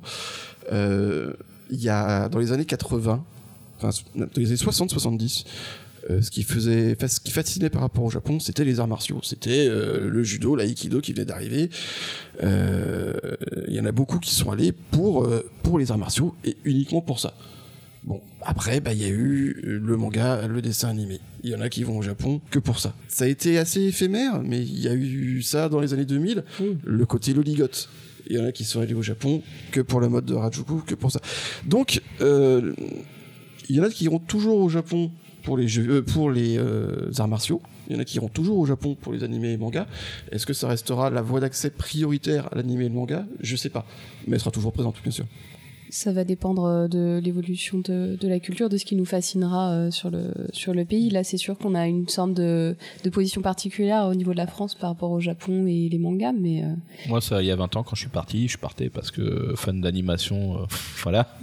Et quand j'en suis revenu, bah, l'objectif avait complètement changé. Enfin, la vision de la chose avait changé. Je suis d'accord que le premier voyage, enfin, si on y va en mm. premier lieu pour un sujet particulier, moi j'y étais allé parce que pour le boulot, la première année, et après, effectivement, euh, tu, tu tombes amoureux ou pas du pays, mais en général, si tu as une certaine appétence pour euh, le Japon, bon, bah, c'est sûr qu'une fois que tu y es, tout d'un coup, tu te prends une grande claque dans, dans la figure et tu te dis, euh, mais en fait, je n'avais, je n'avais vu qu'un petit aspect des milliards d'aspects de, de, ce pays. Et euh, après, tu, tu te dis, faut que je vois tu faut que je vois Tokyo, après tu veux voir Kyoto, après tu veux voir Osaka, après tu veux voir toutes les régions, après tu veux voir le Kansai, le machin, tu veux voir les saisons différentes. Mmh. Et après, en fait, tu t'en en fait, ça finit jamais. C'est un peu comme finalement l'écriture des, des bouquins. Hein. C'est ça. tu continues et tu continues infiniment, quoi, je pense. Enfin, peut-être qu'un jour. Moi, c'est comme des pantoufles. Hein. Tu arrives là-bas, euh, tu t'installes vachement, vachement facilement dans la quiétude. Oui, mm. Mm. Euh, ah bah ça C'est tout un aspect. Euh, déjà, le simple fait de pouvoir poser son, son téléphone portable sur une table bar, partir 6 heures, et puis revenir, et puis il est là. Rappelons que pour booker, les, les, tables au Starbucks, tu peux poser ton portable. Voilà, ça fonctionne. Il n'y a, aucun souci de ce côté-là. Euh, en fait, j'ai trouvé cette métaphore à la con euh, par rapport à l'année japonaise. Euh, pour moi, le Japon, c'est un peu comme une, comme une espèce de montre d'horloge. Une boîte de chocolat, pardon. à part que ça fonctionne à l'envers, c'est-à-dire que c'est les aiguilles qui bougent toutes seules et qui font tout tourner à l'intérieur. Donc les aiguilles, c'est le temps, c'est les saisons. le, le, le, le cadre, le cadran de la, de, de la montre, c'est le pays en tant que tel, auquel les Japonais font vachement, prennent vachement soin, puisqu'il y a les tremblements de terre, etc. Donc ils ont vraiment conscience de dans quoi ils vivent. Puis à l'intérieur, il y a plein, plein, plein, plein, plein de petits rouages qui tournent les uns avec les autres, parce que et puis s'il y en a un qui fait pas ce qu'on lui demande de faire comme il faut qu'il fasse, ça fout tout le truc en l'air. Et quand on est à Tokyo, on s'en rend vraiment compte. Et euh, euh, ça, j'ai pas fait en livre parce qu'en livre, ce serait trop lourd, ce serait difficile à, organiser. Mais avec Coyote, euh, j'ai une double page à la fin de chaque numéro qui s'appelle Téléportation Japon et dans laquelle je donne des tips et astuces pour ceux qui vont y aller sur, de sur le karaoké. Hmm. quand on va au karaoké, il faut savoir que la première conso, on doit la payer c'est, c'est, elle est obligatoire, sinon on peut pas entrer dans le karaoké. Après, si on reste une heure de plus, on n'a pas à reprendre une nouvelle conso avec l'heure qu'on avait à payer, mais la première conso, c'est obligatoire. Bon bah, des trucs comme ça, tous les Japonais le savent. Quand nous on arrive, euh, on ne dit pas forcément. ou le, ou le forfait dans les bars, quand on va boire un, verre le soir, il faut savoir qu'il y a souvent un prix d'entrée. Alors maintenant, maintenant, ils sont un peu préparés, parce que du coup, quand on rentre et qu'ils voient que c'est des étrangers, ils, ils mm. nous disent d'avance par un petit panneau, euh, au fait, tu auras 10 euros d'entrée euh, hors conso par personne c'est sûr que ça fait monter un tout petit peu le prix quand même. Euh, ça dépend combien de temps tu restes, mais si tu veux juste boire une bière, effectivement, ça peut faire cher la bière. Mais euh, comme et moi, donc on a des, potes communs qui vivent là-bas. Effectivement, quand tu t'es avec des gars qui sont habitués, il y a pas de problème pour toi de te tes pantoufles. Mais c'est vrai que si t'arrives en tant que Français touriste, ah ouais, c'est pas la même. Hein. Euh, bah, ça c'est le genre de ça c'est le genre de choses que j'ai envie de faire euh, alors pas en bouquin mais donc voilà ponctuellement toujours rappeler ah bah tiens il y a ça ça ça. C'est super difficile d'accès le Japon. Faut tenir sa gauche dans l'escalator. Sauf si bah. t'es à Osaka où faut tenir sa droite. Après c'est le genre d'anecdote je trouve que t'as pas mal réussi à glisser dans une année japonaise euh, par le biais de certains événements ou certaines habitudes annuelles. T'arrives quand même à glisser des petits fonctionnements différents et c'est c'est ce que j'ai trouvé assez riche dans le livre c'est que t'ouvres une page et en fait t'as tu as à la fois euh, des informations principales sur euh, justement euh, les, les ou des choses comme ça, mais dedans, tu as sous-glissé une information sur la façon de s'habiller, sur... Mm. Euh, une, euh, un processus euh, social sur la façon dont les gens vont se placer par rapport à, je sais pas, enfin plein de choses comme ça. Et du coup, c'est vrai que c'est ce qui rend le truc particulièrement riche et particulièrement intéressant pour les gens qui envisagent un voyage.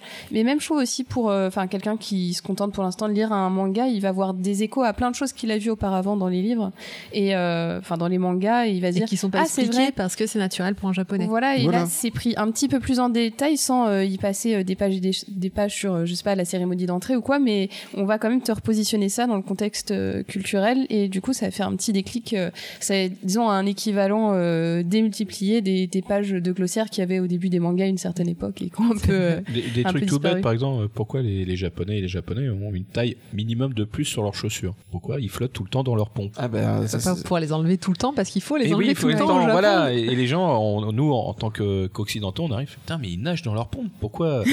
J'avais pas bah, remarqué bah ouais mais va dans un restaurant où euh, voilà où X euh, où il faut retirer ses pompes sans arrêt, c'est relou. tu, parles à quelqu'un qui est parti au Japon avec des chaussures à, à, lacets, s'il te plaît. non, mais moi, moi, je suis parti là, le dernier voyage, c'était un, voyage familial, donc euh, j'ai pu, à travers les yeux de quelqu'un qui a 70 ans, premier voyage au Japon, voir plein de choses que je ne voyais plus. Donc mm. ça a été des plutôt trucs évidents, des trucs euh, cool et d'autres moins. Et euh, effectivement, ça, ça, par exemple, pour quelqu'un qui apprécie le café, le Japon n'est vraiment pas la, la région du café. cest qu'en fait, moi, j'aime pas ça, donc ça me va. Non, mais voilà, moi, j'aime pas ça. Mais par exemple, et les alcools en général. Non, non, mais un, ah, un café. Non, mais on, dit que le café américain, c'est de l'eau euh, posée six fois et réchauffée. Là-bas, ça n'a même pas le goût d'un café américain. Donc, j'ai dû faire à peu près 10 magasins pour trouver le sachet du torréfacteur brésilien 100% arabica. Je peux vous dire que c'était une aventure, mais voilà n'est pas d'accord sur l'alcool, ah, mais j'essaie de comprendre aussi. Il y, a énormément de choses en alcool. Non, alors attendez. L'alcool de patate, qui attendez, il n'y a pas de vin pardon, pas, les, pas les alcools euh, japonais qui sont délicieux, ça j'ai pas de souci. Mais si vous essayez de boire du whisky, du hein vin, ils ont super whisky. Même les bières. Mais non, à Shinjuku, qui se raconte. Mais un whisky délicieux. Mais oui, au top du whisky. J'aime pas, je n'aime pas le whisky. Alors non, pardon. Mais j'en connais plein qui sont amateurs de whisky qui tueraient pour certains whisky japonais. Les fameux highballs pas le, le, whisky pur. Euh. Ah oui, mais le highball, c'est pas du whisky. Ah, non, c'est le mélange. ils ont des créations un peu comme ça. Tu leur demandes un whisky, tu sors le highball en général. Je dis, non, non, je voulais le, le, le, le bah. classique. Ou là, je suis d'accord, ils sont d'excellentes bouteilles qui sont vendues à Paris. Euh, c'est comme tu demandes un Canada Dry, ils te servent un ginger ale. Comment ça se passe Vous savez pas, le highball, en fait, c'est du whisky dans de. Je sais pas, comment pas de trucs mélangés. Ils mettent des bouts de glace dans le coca, donc à partir de là, tout est possible. Je veux dire. Et donc, oui, à col de patate. mais c'est vrai que, enfin, c'est très amusant parce que c'est beaucoup de points et puis qu'on a que qu'on n'avait pas forcément relié soi-même mm, et, tout à fait. et que je m'efforce justement de montrer les corrélations entre les informations que les fans de manga peuvent déjà posséder. Mais je pense par exemple au jour du changement de costume, j'avais jamais forcément analysé qu'il y avait un jour précis. Enfin, j'ai l'impression qu'il y avait un rituel, mais pas que c'était un jour dans le ah, calendrier qui bougeait jamais. C'est vraiment très marqué. C'était pas genre euh, la météo. ça peut varier un petit peu entre Okinawa et Hokkaido, ils vont changer un peu parce que c'est pas le, même climat. Mais euh, un truc tout bête, par exemple, que j'ai pas mis dans le bouquin parce que sur le moment j'avais absolument pas euh, constaté. Euh, là, sur mon dernier voyage en mars-avril dernier, euh, je discutais avec une amie française qui vit au Japon. C'est une française avec une morphologie française et elle expliquait ses différents problèmes pour pouvoir s'habiller. Et notamment sur le fait que les tenues décolletées au Japon, bah, il n'y en a pas.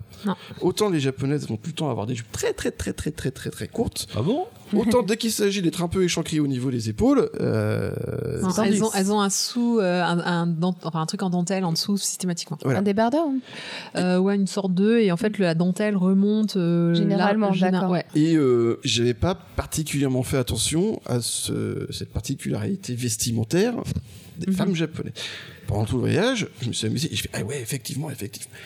Et là, d'un coup, je ping, on comprend nettement mieux l'importance du fameux voyage scolaire ou du voyage d'été dans tous les mangas shonen, parce que les filles, elles vont arriver en maillot de bain le bikini ou même le maillot de bain une pièce mais waouh du décolleté. Et j'avais sur le coup je ne comprenais pas. Il y a encore quelques mois je comprenais pas pourquoi. Bon bah oui les mecs ils vont avoir des filles en maillot de bain bien sûr ils sont tout fous ça c'est normal. C'est valable pour la France aussi mais, pourquoi mais pourquoi toujours cette scène là ce passage là pourquoi systématiquement euh, le maillot et bon sang, mais c'est bien sûr parce que. Ah, ça, et, la, tenue de ville aussi, un petit peu. Parce que dès qu'il s'agit d'un peu un décolleté ou quoi que ce soit, bah, il y en a pas, euh, ils ont pas de quoi se rincer l'œil euh, à longueur de journée, donc là ils sont comme des fous. C'est vrai que. Ah bah ouais. Et il y, a encore plein d'autres codes hein, dans les mangas comme ça qu'on mm. retrouve euh, par rapport au quotidien japonais. C'est toujours un passage euh, d'adaptation pas facile où euh, ils sont à rendez-vous en dehors de l'école et que c'est genre oh, elle est en tenue normale. oui, enfin. ah oui, c'est vrai que pour eux c'est un peu. Bah, c'est un événement en quelque sorte. C'est le moment où tu te vois en dehors. ça marque le côté en dehors de l'école, quoi.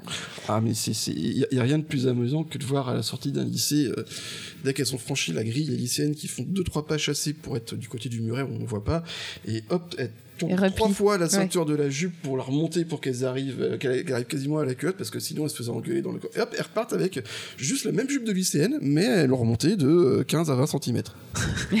Tout va bien. Euh, petite question par rapport à tout à l'heure, tu, tu, parlais d'un futur projet éventuel. Euh, au fait, il te faut combien de temps pour préparer euh, Parce que là, par exemple, on parle de plein d'anecdotes, on pourrait encore en continuer. pas de quoi pondre un, livre en, une semaine non plus. mais par exemple, une année japonaise, il, il t'a fallu combien de temps près pour le faire et, sinon, dans tes prochains projets, tu, c'est combien de temps? Alors, une année japonaise, je crois qu'il a pris en tout 10 mois. Ah oui, quand même. Euh... 10 mois, je suis plutôt en mode c'est tout. Mais euh, euh, après, c'est en vrai, c'est beaucoup de choses que tu as déjà en magazine avant. Il, est euh. sorti en avril. non, il a pris moins que ça. J'ai commencé la rédaction en juin-juillet. Donc, j'ai rédigé de juillet, août, juillet, août, septembre, octobre, novembre, décembre. J'ai rédigé pendant 5 à 6 mois. Et puis après, ça a été de la maquette euh, et, toute la mise en place, puis la distribution. Donc on a parlé tout à l'heure du, mode de, financement. Euh, on est d'accord que c'est ce que tu expliquais, c'est d'abord on te, on te donne une somme euh, que l'éditeur te paye d'avance, et après quand le livre sort, donc on a effectivement cet effet de si tu atteins la somme, le, surplus te revient, et puis, puis s'il n'y a pas s'il y a pas plus, bah, c'est la charge de l'éditeur après de, te relancer après pour te dire, hey, on va sortir un autre livre. Alors, on, va donner des exemples. Alors c'est pas du tout les bonnes les bonnes valeurs, mais comme ça, ça permettra aux gens de comprendre. Euh, à supposer qu'on me dit, bah tiens, on te donne 1000 euros pour, le, pour bosser ce bouquin, donc voilà, j'ai touché 1000 euros, et que je touche 1 euro par bouquin. Si l'éditeur vend 800 bouquins, bah, je garderai 1000 euros. Si, si on en vend 1500, l'éditeur me donne 500 euros supplémentaires. Et alors, euh, c'est pour expliquer un petit peu le, le on va dire le, mode de vie d'un journaliste sur ses revenus. Euh, ça veut dire que, mettons qu'il t'ait donné, bon, j'en sais rien, 5000 euros, tu dois tenir 10 mois avec 5000 euros et tu ne verras pas la couleur d'autres argent tant que le bouquin n'est pas sorti. 12 mois, un an, c'est. Voilà, il me donne euh, c'est même plus que 12, c'est même plus que 10 mois ou 12 mois. C'est le livre, ce livre-là est sorti en avril 2017 donc on va attendre avril 2018 pour connaître les résultats de vente. Ah oui, donc après il y a encore. C'est seulement là qu'on saura le nombre d'exemplaires vendus. C'est seulement là qu'on saura la somme qui m'est due. Bah, en vrai, on connaît les, enfin, on connaît le nombre de livres qui, qui est vendu chaque semaine, mais c'est plutôt que toi, on va te le, on va, te le facturer que dans un an. Et s'ils vendent tout, euh, ils attendent quand même un an ou ils ah se disent, oh, bah, c'est bon, on a fait, on a tout vendu, donc on peut tout de suite bah, te dire. On euh, réimprime. Ouais, vous réimprimez. Ah bah oui, là par exemple, c'est le cas de une année japonaise qui va être réimprimé puisque tout, est, tout est parti. Tout est parti parce que. Et Ghibli aussi, je aussi, crois. Ouais. Réimpression en juillet. Aussi, c'est une bonne nouvelle puisqu'effectivement on en parlait dans l'émission euh, du dernier mangaka Somake, comme quoi le Ghibli était très difficile à trouver, qu'il fallait absolument se jeter dessus. J'avais vu à la Fnac euh, des gens qui le vendaient euh, en occasion, donc à je sais plus à 200 euros. À la Fnac, il y a de l'occasion sur le site. Ah, sur le site. D'accord, pardon. Oui, c'est les spéculateurs. oui, voilà, c'est ça. il y a des librairies qui l'ont encore en rayon à un prix normal. Et c'est ce que c'est ce que j'avais dit, de surtout ne pas le prendre à ce prix-là, et que par contre je ne savais pas s'il pouvait être réédité parce que figure-toi que je pensais que ce genre de livre était quand même assez rarement réédité. Non, non, ils sont ils seront et pour euh, l'année japonaise et pour euh, les artisans du rêve de Ghibli. Euh, qu'est-ce que je voulais dire? J'ai perdu le fil par rapport à ça. Ah oui, la, la réimpression. C'était sur le montant après la rémunération. tout simplement parce qu'il j'ai de très très bonnes attachées de presse qui ont fait un super boulot. Et quand je suis rentré du Japon, le livre est juste de sortir. je suis passé sur euh, Télématin et euh, dans une émission du soir d'RTL. Oui, j'ai vu RTL. Euh, et et comme quoi les grands médias, bah, on sent la différence. Hein. Mm. On, sent clairement la différence. Mais surtout, ça prouve que bah, ouais, le Japon fascine toujours autant et fascine un large public. Fascine un large public. Et je crois que ça y est, c'est fini le temps des des rires et des chants Non, mais. Japon égale manga, des, des, fans, des, des, reportages à la con, euh, enquête exclusive. Non, ça par contre, j'y crois. Non, ça, ça, ça reviendra. Ça malheureusement. Japon extrême. Ouais, ça, mais bien sûr, mais ça existera, mais il y aura aussi toujours les trucs sur le fan de Tony et compagnie. Oui, c'est euh, vrai. Parce que le dernier que j'ai vu, c'était sur les poupées euh, japonaises là. regardez, c'est Marie avec sa poupée. Ah oui. Ouais, ouais. Ce sera sur le cosplay, ce sera sur le grandeur nature. Des, des, des, des, Français et chanteurs à Tokyo. Ouais, des, des pratiques un petit peu ils chantent des génériques d'anime. Pour ce qui est du Japon en tant que tel, ça y est, euh, les, les, médias ont compris que euh, les Français en ont marre qu'on se foute de la gueule du Japon et des, personnes qui sont fans du Japon. Ils veulent en savoir plus dessus. Et quand il y a ce, ce genre d'ouvrage qui sort, bah ouais, effectivement, tu as la presse généraliste qui est très demandeuse parce que euh, ah bah on peut enfin parler du Japon de manière euh, normale. différente normale euh, pour des personnes normales parce que bah ouais il y a pas il y a pas que des idols qui chantent avec une voix sur aiguë il y a pas que des maids qui te vendent des, des, jeux vidéo pédophiles dans les Il n'y a pas que France 5 qui fasse des, des vrais reportages intéressants sur le pays. Mm. je pense notamment à Une forêt éternelle alors je sais pas si vous l'avez vu ce reportage parce qu'il date maintenant de peut-être 2-3 ans sur une, une petite vieille qui doit avoir 80 ans et qui entretient une forêt éternelle au Japon. Et ce reportage, moi, quand je l'ai vu, j'ai fait mais euh, bouffer de, vraiment de se dire le Japon c'est aussi ça. Enfin c'est et c'est pas que effectivement montrer le côté euh, marketing bling bling euh, idol gros seins ou, même phénomène de société actuelle du Japon quoi que ce soit. Non mais s'intéresser au, au, Japon en tant que tel, c'est. Euh, Et pas que Fukushima aussi, oui. tant qu'à faire. Euh, certains m'avaient fait un reproche par rapport à 108 étoiles, alors euh, je, comprends tout à fait, hein, c'était un peu justifié, sur le principe du fait que, que je n'abordais pas les figures historiques.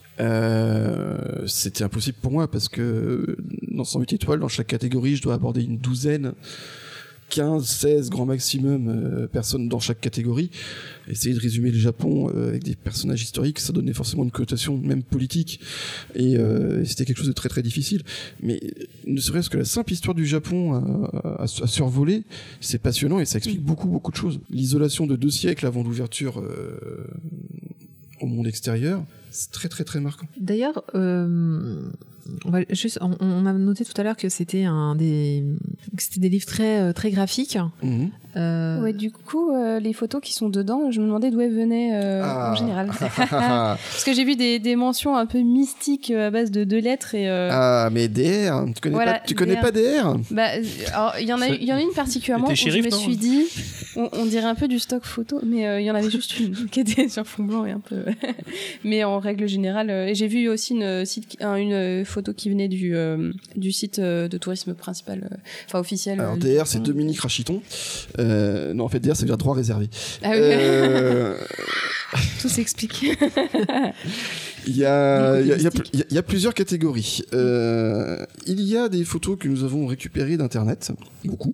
Mm. Soit nous avions les crédits, par exemple sur sur Japan Times, on a le crédit photo du photographe ou, de l'agence de presse. On se faisait un plaisir de le rajouter. Quand on n'avait pas, on utilise le fameux DR. Et sinon, sur le site de JNTO, l'Office du tourisme national japonais, il y a toute une banque de données d'images qui est disponible à volonté pour qui veut s'en servir pour promouvoir le Japon. Ça, c'est sympa. Je pense que cet ouvrage promeut le Japon. Hmm. Je pense que tu as raison. je pense que c'est le cas. Je suis d'accord avec toi. Nous avons donc pioché dans la base de données qui nous était euh, autorisée et qui nous permet d'avoir de, de l'icône de qualité. Puis il y a aussi quelques photos perso ici qui traînent là ou là, mais il n'y en a pas 12 000 non plus. Euh. Ah. D'accord. Tu ne t'es pas rapproché euh, de, photographes, français très connus comme, je pense à... Alors attention, Iseki Nicho qui sortent effectivement aussi des livres publiés reportages sur le Japon, mais du coup là uniquement euh, photographie, mhm. euh, qui font un travail euh, d'ailleurs que j'apprécie beaucoup. Euh, J'y ai pensé parce qu'effectivement, tu vois, une année japonaise, typiquement eux qui avaient beaucoup fait sur les singes, sur l'hiver, etc. je me suis dit, vous auriez pu rentrer en contact. Alors non, sur le coup, effectivement, ça aurait pu être possible. C'était plus simple comme ça. Oui, effectivement. Là, pour le coup, je suis tout à fait d'accord. Vraiment, surtout que. En plus, j'ai vraiment eu de la chance parce que je savais ce que je voulais. Comme visuel. Euh... J'en ai récupéré beaucoup moi-même d'ailleurs. Mm. Mais surtout, je travaillais avec une équipe qui, euh, qui allait au-delà de mes attentes. Euh, ce que j'envisageais pour la couverture, j'avais cette, idée du Mont Fuji avec les quatre saisons, mais je le voyais dans un style graphique très simple qui soit ah cohérent avec ça. Euh, un peu graphique vectoriel pour décrire. On met donc quatre zones bien délimitées graphiquement, une qui soit euh, bleu pour le printemps, jaune pour l'été, rouge pour l'automne, euh, vert pour le printemps, jaune pour l'été, rouge pour l'automne, bleu pour l'hiver, des couleurs bien flashy, mm. et juste un trait blanc qui faisait le Mont Fuji derrière. D'accord. ils ont fait, ils m'ont proposé ça, et je fais, mais euh, c'est tellement dix mille fois mieux que ce que je pouvais imaginer. Et c'est le cas pour le contenu, enfin pour la maquette intérieure. J'ai vraiment été mais plus que ravi par les suggestions qu'ils m'ont et qui étaient euh, qui ont permis au livre d'être encore bien meilleur que ce que je pouvais imaginer. C'est un studio indépendant ou c'est quelqu'un qui s'est recommandé? C'est chez Inis, ça se fait en interne. Euh... D'accord, ils sont juste des bons, des, personnes compétentes. Je sens que le maquettiste est celui d'Animeland, non? Eh bien, Animeland est une société de presse qui appartient à un certain voilà. Cédric Littardi. je me doutais qu'il y avait un lien, mais du coup, je savais pas. Du coup, D'ailleurs, il y a une des illustrations qui a servi au dernier Japan Lifestyle, enfin une des photos qui est devant euh, ah, Fuji. C'est fort probable. C'est fort probable probable. Je lis aussi. D'ailleurs, c'est pas pour rien puisque c'est marqué Japan Lifestyle en bas. Hein, oui, voilà. Tu, veux dire qu'il y aurait un cause à effet euh, des rapports veut dire qu'il y aurait de la cohérence dans les propos que tu tiens depuis une heure dans le micro. Mais qu'est-ce que ça veut dire Il est fou Donc du coup, euh, euh, oui. oui, du, coup, du coup, la colle de patate. la colle de patate. Non mais, alors en plus, je suis vraiment pas fan de la colle de patate. Euh, Comment on est arrivé mais, mais, du coup, euh, très, très, très, brève parenthèse, par rapport à tout ce qui pouvait être justement guide du routeur et compagnie, mhm.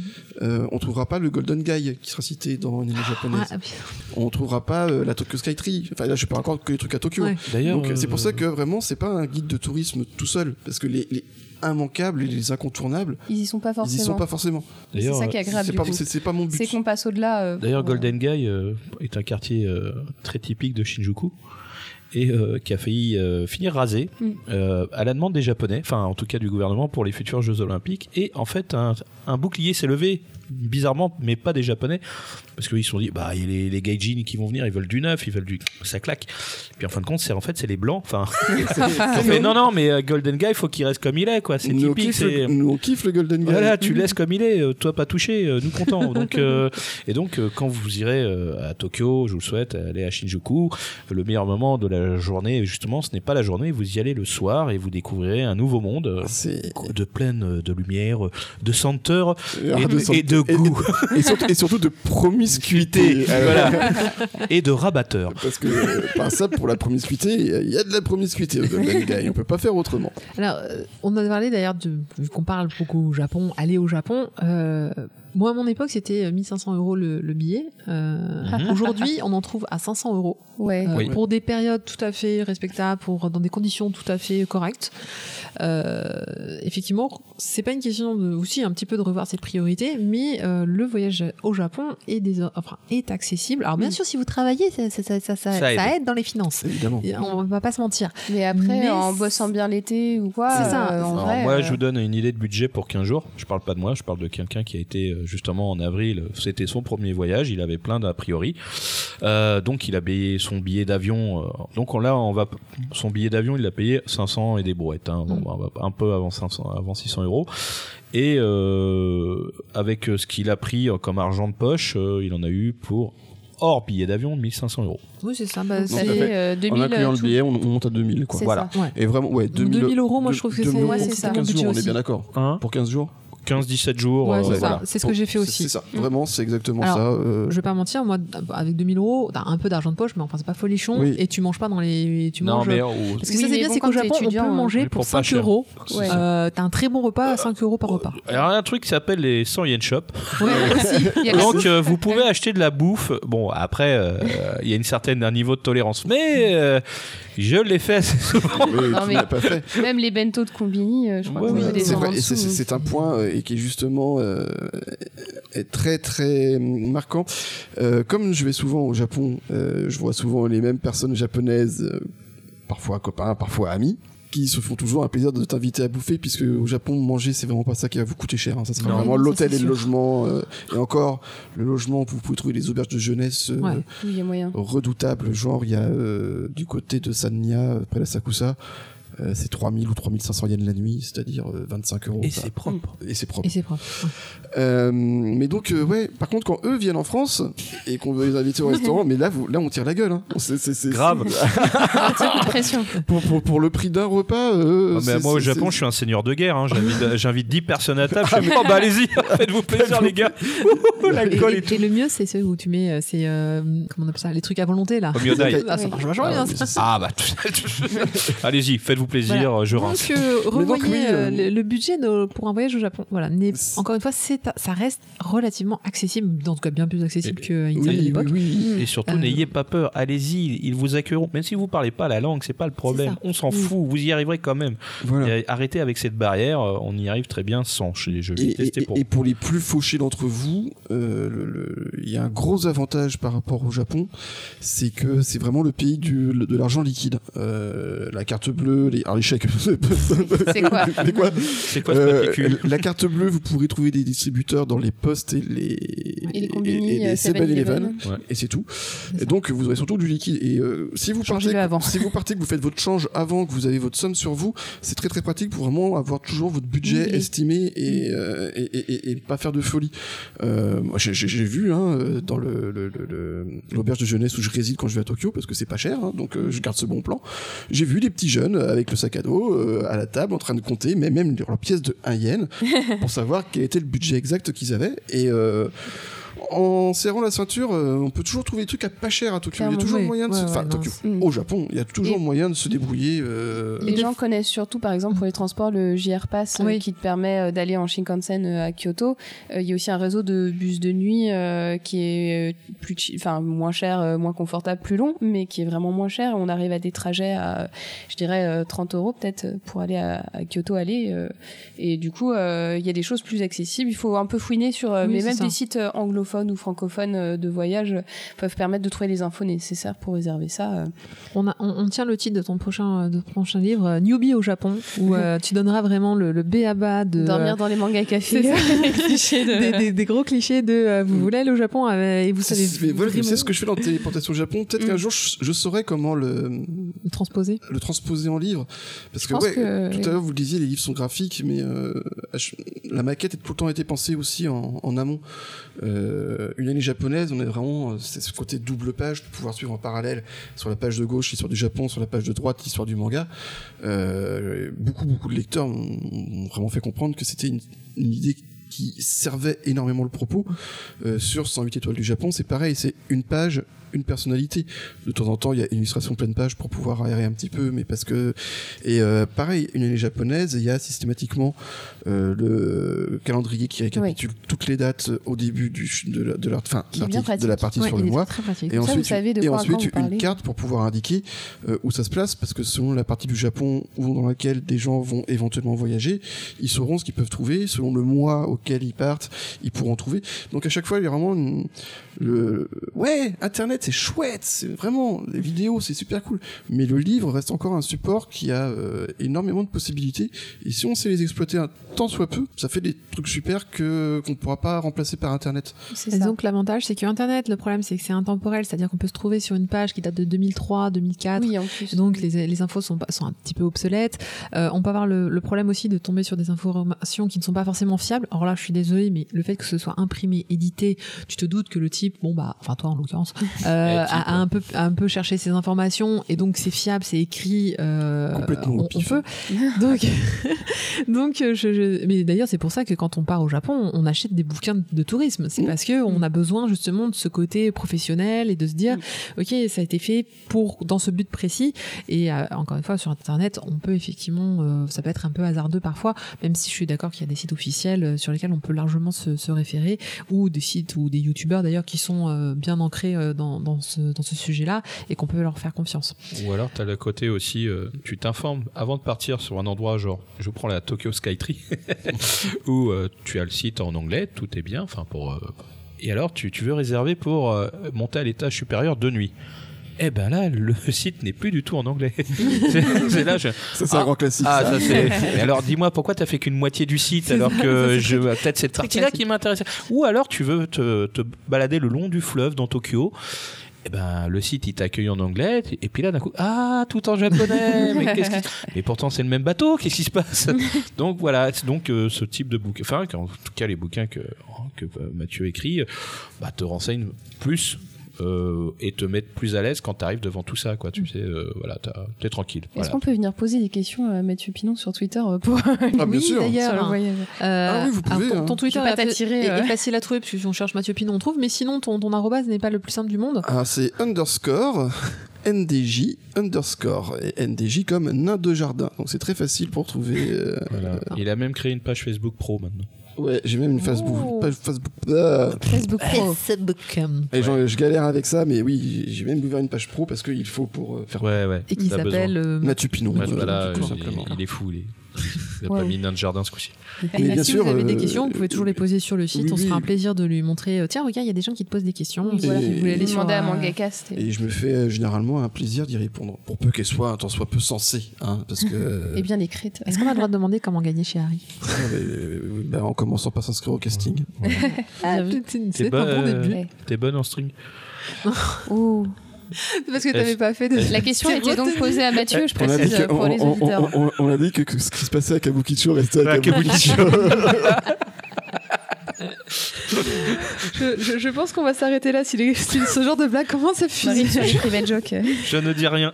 Euh, on remercie donc, bah, donc Mathieu Finon, euh, encore une fois, d'être venu nous parler de, de, de, ses publications et de ses bah, voyages au Japon. Merci pour l'accueil.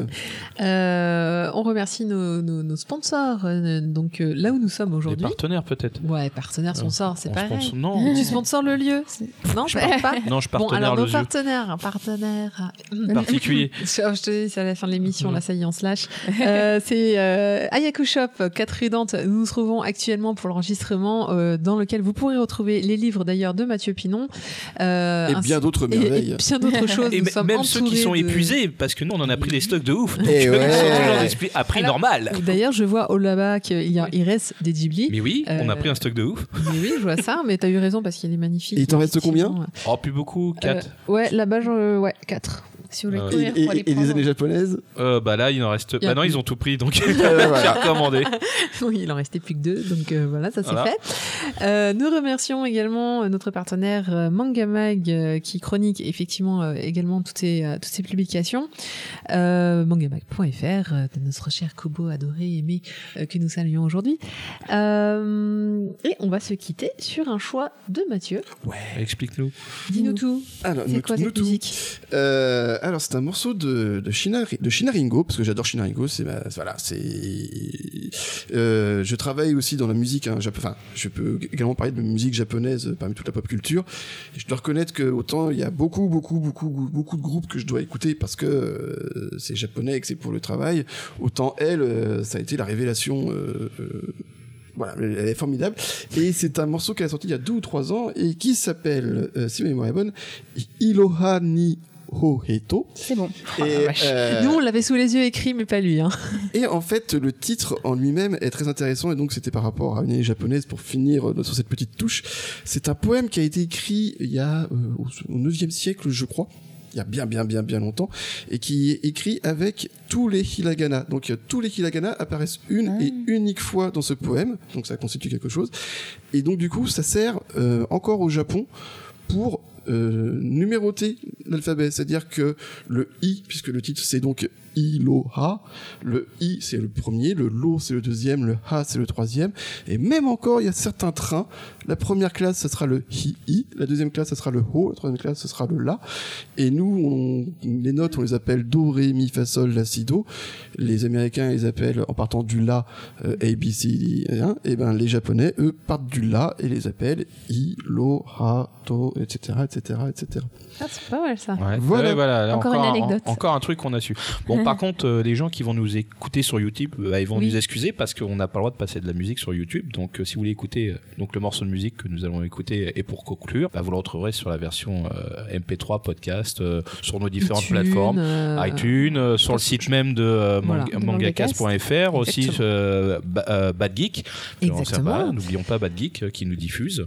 Donc, et puis toutes les autres plateformes qui sont partenaires qu'on ne cite pas parce qu'elles sont nombreuses. voilà. Et, n'oubliez pas le 3615 MangaCast. ouais, on l'a de nouveau mis en activité parce que ça manquait. Euh, voilà. Vous avez un Minitel, ouais. on arrive. Bon, bah on vous laisse. À très bientôt. Merci, encore. Beaucoup. On vous fait des bisous. À plus. Ciao.